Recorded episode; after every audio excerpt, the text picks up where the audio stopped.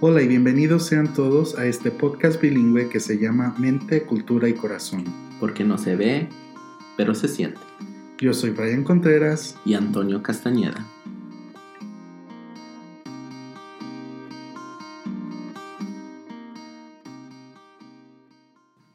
Hola y bienvenidos sean todos a este primer episodio del podcast. Estamos muy contentos de poder eh, traerles a ustedes esta información que, que, hemos venido organizando desde hace mucho tiempo.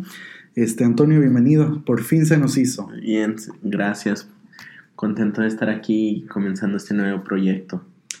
Así es, es un proyecto que queremos que, que le llame la atención a, a nuestra comunidad porque hemos visto que hay mucha desinformación sobre la salud mental y, creo que esta oportunidad de esclarecer ciertos temas va a ser muy, muy importante.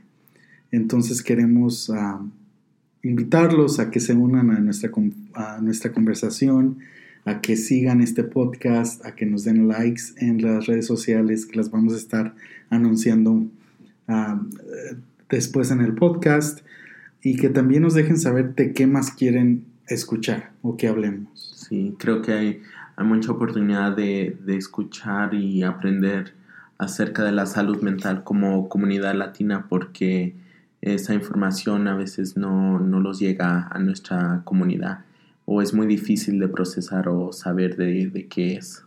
Así es. Entonces, bueno, para comenzar, ¿qué te parece si empezamos introduciéndonos, hablemos de quiénes somos, este, quizás nuestros diplomas, este, en dónde estamos trabajando eh, y algo que quisieras compartir sobre, de, sobre no sé, de, cómo fuiste, eh, que llegaste a la profesión de, salud mental. Sí, bueno, ah, soy Antonio Castañeda, nací en Zacatecas, México, mi familia es de allá. Ah, crecí aquí en Estados Unidos, aquí en lo que es Denver, Colorado. Estudié psicología, mi licenciatura en psicología y después agarré mi maestría en educación, uh, consejería de educación.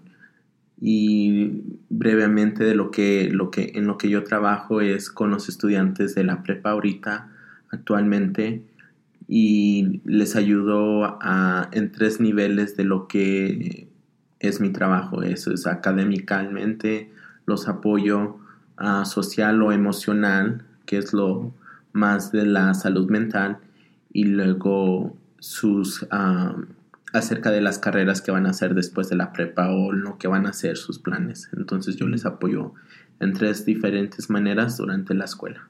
Okay. ¿Y tú, Brian? Cuéntanos tantito de, de, lo que haces o de dónde vienes. Sí, este, bueno, mi nombre es Brian Contreras.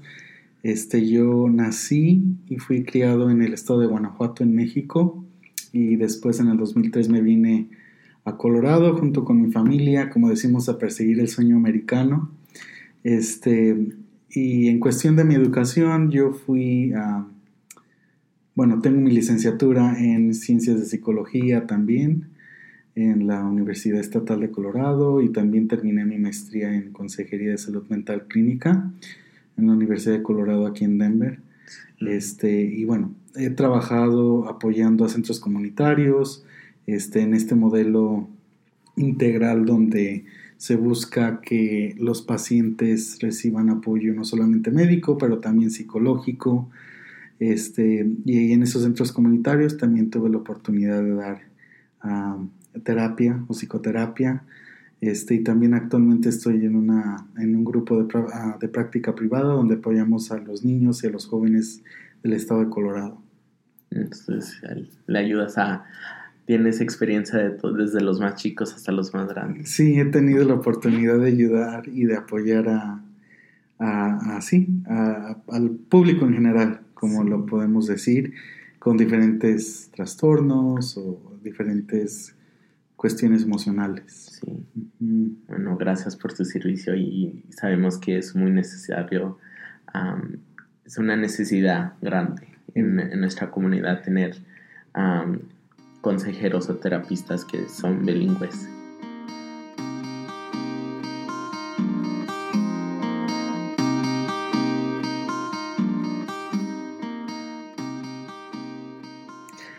Comenzando con eso, ¿qué te parece si continuamos con esta conversación de la salud mental?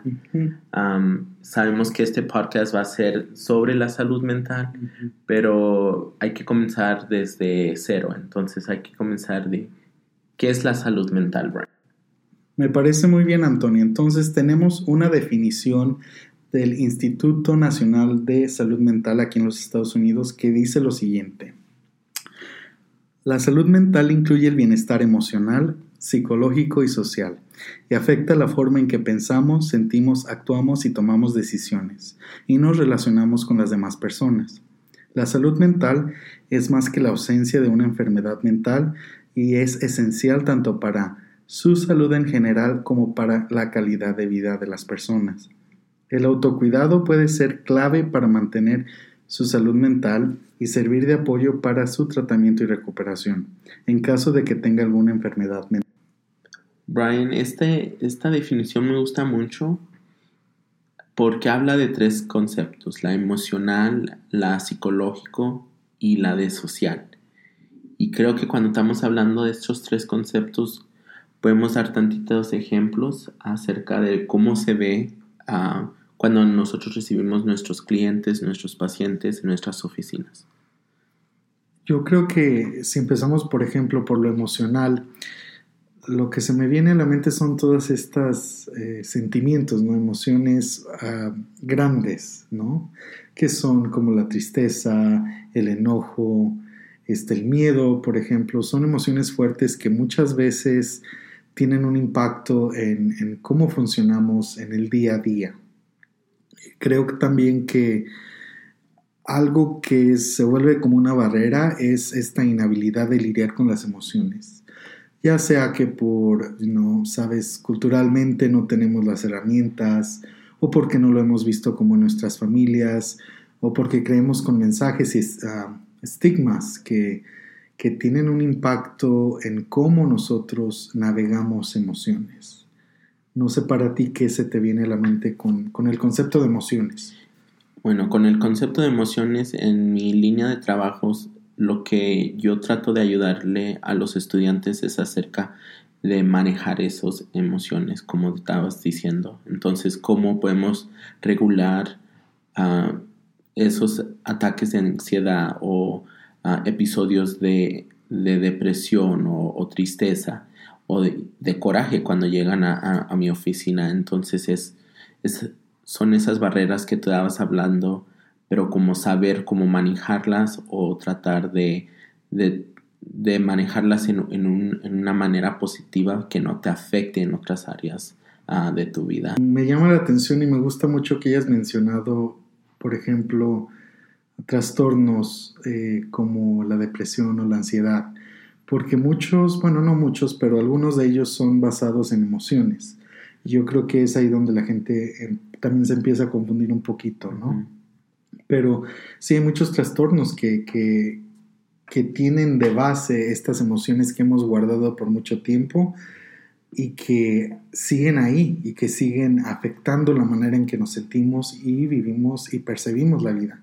Entonces sí, lo emocional es, es puede llegar a ser complicado para nuestra comunidad porque sí nos cuesta este, abrirnos un poquito y porque hay mucho estigma y estereotipos alrededor de quién puede ser emocional y quién no puede ser emocional. Sí. Bueno, en el siguiente tema era de la definición era psicológico, entonces, ¿qué tipo de cosas vemos cuando estamos viendo la salud mental y cómo se ve eso cuando estamos hablando de lo psicológico? Sí, el lado psicológico es, importante en la salud mental. Este, y me gustaría explicar qué es, brevemente, qué es básicamente la psicología. Y esto es el estudio científico de la mente y el comportamiento en humanos, este, y también en ah, no humanos. ¿no? Vemos que muchas veces eh, profesionales utilizan la psicología, no sé, para entrenar animales o para hacer algún experimento con seres que no son humanos. Entonces, eh, la psicología tiene muchas ramas que pueden ayudar a explicar el, comportamiento ah, de las personas y que a nosotros como profesionales de salud mental nos ayudan también a entender las necesidades para aplicar un tratamiento que, que sí les beneficie a nuestros clientes. Bueno, Brian, para terminar la definición, me gustaría explicar tantito de lo que es social. Ya hablamos tantito de lo que eran las emociones, tantito de lo que era la psicología o, la investigación acerca de los comportamientos de los humanos. Y también me gustaría tratar de explicar lo que los afecta socialmente. ¿Cómo puedes explicar eso? Socialmente yo creo que hay muchos factores que, que tienen una gran influencia en cómo nos sentimos, emocionalmente o en, como en este caso en, nuestra cuestión de salud mental. Y es bien interesante porque yo creo que muchas veces no sabemos que, por ejemplo, nuestro estatus económico, el lugar donde trabajamos, con quien vivimos, este, nuestras relaciones, este, los que vamos a la escuela o a la universidad, si me entiendes? Todo esto tiene un impacto en nuestra salud mental. El no tener trabajo, este tiene un, impacto ¿no? en cómo pues estamos manejándonos día con día. Eh, y yo creo que es algo que muchas veces no reconocemos o es difícil de reconocer porque yo he notado que en ocasiones vienen clientes a nuestras oficinas y, comentan es que no puedo dormir o tengo mucha ansiedad este, y les cuesta trabajo como definir por qué, o sea, qué es lo que hay debajo, ¿no? Entonces, cuando empezamos a platicar, empezamos a descubrir que sí están en un entorno donde muchas cosas son, son difíciles de sobrellevar, ¿no? Y eh, también hay que mencionar, por ejemplo, en el caso de nuestra cultura o, de nuestra sociedad inmigrante aquí en los Estados Unidos, pues tenemos muchos social stressors que, nos llevan a sentirnos este, aislados. Aislados, exactamente, o que nos hacen sentir tristes o ansiosos, porque en muchas ocasiones pues no sabemos qué es lo que puede llegar a pasar. Hay una inseguridad, ¿no? Que puede ser eh, un factor para, para, afectar la salud mental. Entonces, sí, socialmente este, hay muchas cosas que, que nos pueden afectar y alterar nuestros niveles de estrés y cómo nos sentimos en cuestión de nuestra salud mental. Y me pregunto, tú Antonio, ¿qué ves como en las escuelas, como en estas high schools? ¿Qué es lo que tú ves quizás en tus clientes? En mis clientes yo trabajo con estudiantes de la prepa y ha tenido la oportunidad de trabajar con los más chiquitos de la primaria también. Pero parte de mi trabajo o lo que ha visto era, es que lo que veo socialmente es diferentes estilos de generación. Entonces, en la manera que la tecnología afecta a una generación o en la manera que pensamos de la educación o en la manera que tienen, uh, sí, los estudiantes tienen relaciones con sus, sus compañeros o en la manera que se comportan alrededor de sus amigos o de sus familiares, se, mira muy diferente ah, con lo que está pasando al tiempo y, y es algo que tratamos de investigar qué está sucediendo, qué tipo de relaciones tiene a los estudiantes y cómo le podemos apoyar acerca de esas relaciones. Tratamos de saber que están seguros y salvos en, los hogares, en las escuelas y entonces eso se ve diferente, pero también estamos dando recursos para, para ayudar a, a, esos, a esos estudiantes tratar de navegar lo que están pasando en, ese momento. Sí, sí, creo que es interesante porque lo que escuchándote y en lo que hemos venido hablando, lo que se me viene a la mente es que los seres humanos somos muy sensibles, ¿no? Aunque la, aunque la persona que diga soy la más fuerte, todos somos muy sensibles y todo lo que está a nuestro alrededor, este, incluyendo factores psicológicos, este, o emocionales tienen un, gran impacto en nosotros. Entonces, la pregunta aquí es, ¿qué es lo que estamos haciendo para nosotros poder manejar esas emociones o lidiar con esos trastornos psicológicos o con esos factores sociales que nos afectan y con los cuales nos estamos enfrentando día a día?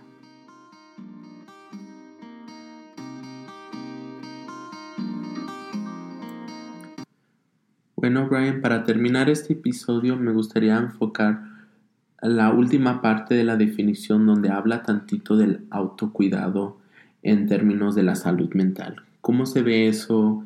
¿Qué estamos viendo o cómo podemos apoyar a los a nuestros clientes o a nuestros pacientes? Yo creo que el concepto de autocuidado está un poquito, o si no es que muy americanizado, ¿no? Es, es algo que se promueve mucho en forma de trata de hacer ejercicio, trata de comer saludable, este, y hasta cierto punto obviamente eso es muy importante para la salud mental y para la salud en general, pero también si nos enfocamos culturalmente a nuestras comunidades latinas e hispanas, este, nos damos cuenta de que eh, el autocuidado puede verse un poquito diferente o, no a, como está pensado en, eh, científicamente o en, los artículos o en los estudios que leemos en, academia. Entonces yo lo que a mí me gusta decirle a, mis clientes y a, mis pacientes es, el autocuidado es, es, hacer actividades que te hagan sentir bien, ¿no? Si a ti te gusta y te, te hace sentir feliz o bien el compartir, no sé, una cita con tus amigos o el cocinarle a tus amigos o cocinar algo rico, algo tradicional de tu cultura, de tu país, este, y eso te da felicidad, pues eso es, es autocuidado, ¿no? Es si, a ti te gusta el no hacer nada, el ver videos, no sé, por YouTube o el sentarte a platicar o a chismear con alguien, este, eso también es parte del autocuidado y obviamente no es lo que pensamos cuando académicamente se habla del autocuidado o el self-care, pero sí tiene que ser enfocado en cosas que a ti emocionalmente te hagan sentir bien. Este, obviamente como terapeutas, otra, otro punto de, otra recomendación de autocuidado es, es la psicoterapia o la terapia, que vamos a ser realistas, muchas veces no es tan accesible para nuestra comunidad y muchas veces ni siquiera sabemos cómo empezar a buscar terapia o en dónde.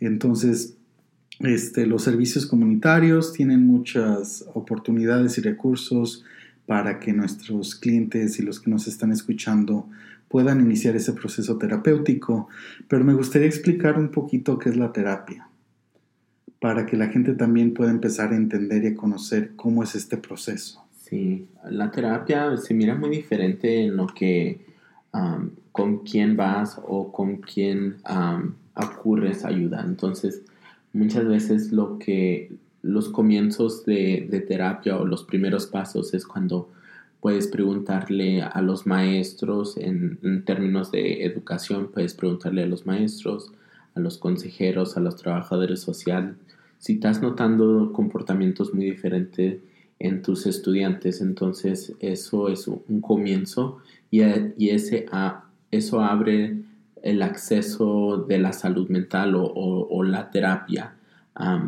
y es cuando llegan a, la oficina, como en tu oficina de a ti, Brian. Entonces, se mira muy diferente, pero, pero cuando estamos hablando de la terapia, no es, es un proceso y no creo que mucha gente piensa que, que es como tomar medicina y así no es. No, no puedes tomarte una medicina y, tu salud mental para un día a otro se, se, se va a componer. Se va a componer. Sí, este, es, sí, es, es todo un proceso y depende de, de, tus necesidades, de lo que, en lo que tú quieras enfocarte y trabajar en tu proceso de terapia. Eso va a depender de qué, tan, qué tanto, qué tan largo puede ser el tratamiento. Este, algo que me gusta también a mí explicar es que es un proceso individual, es un proceso que para cada persona es diferente. Y como terapistas también nosotros tenemos diferentes estilos, entonces depende de con quién vayas, es de la forma que van a hacer este, la terapia, ¿no? o el tratamiento. El tratamiento, exactamente. Y sí, o sea, la terapia es un tratamiento donde, donde tenemos que enfocarnos en metas, en objetivos, que, tenemos que ayudar a nuestros pacientes a, a lograr. A lograr, exactamente. Y, obviamente estamos capacitados, tenemos un entrenamiento, no es como que nada más nos vamos a sentar a platicar, usualmente tenemos intervenciones, este, actividades, actividades tareas que, exactamente. Que, pedimos que, los pacientes o los clientes tengan. creo que también algo que, se les hace mucho, ah, eh, hay una falta de información es, es cómo, cómo llegamos a, agarrar terapia o, cómo sabemos que vamos a necesitar terapia. Sí, yo creo que muchas veces no nos damos cuenta que la salud mental cuando está decayendo te va dando señales que se transforman en síntomas, ¿no? Y el, uno de ellos es el no dormir bien, el tener una preocupación que no podemos explicar, este, el no comer bien. El autocuidado físico, entonces. Exactamente. Normalmente vemos que una persona que se bañaba o, tiene autocuidado o, ah, tiene ciertas rutinas se empiezan a decaer. Y no solo ellos se van a dar cuenta, pero también los familiares alrededor se empiezan a dar cuenta que está algo mal. Y es allí donde tenemos que pedir ayuda o tomar acción.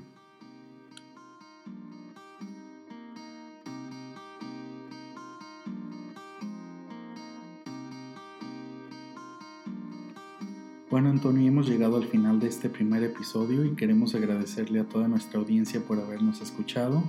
No se olviden de suscribirse en nuestras redes sociales y aquí también en este podcast. Estamos en Facebook e Instagram como mente.cultura.corazón, porque no se ve, pero se siente. Nos vemos.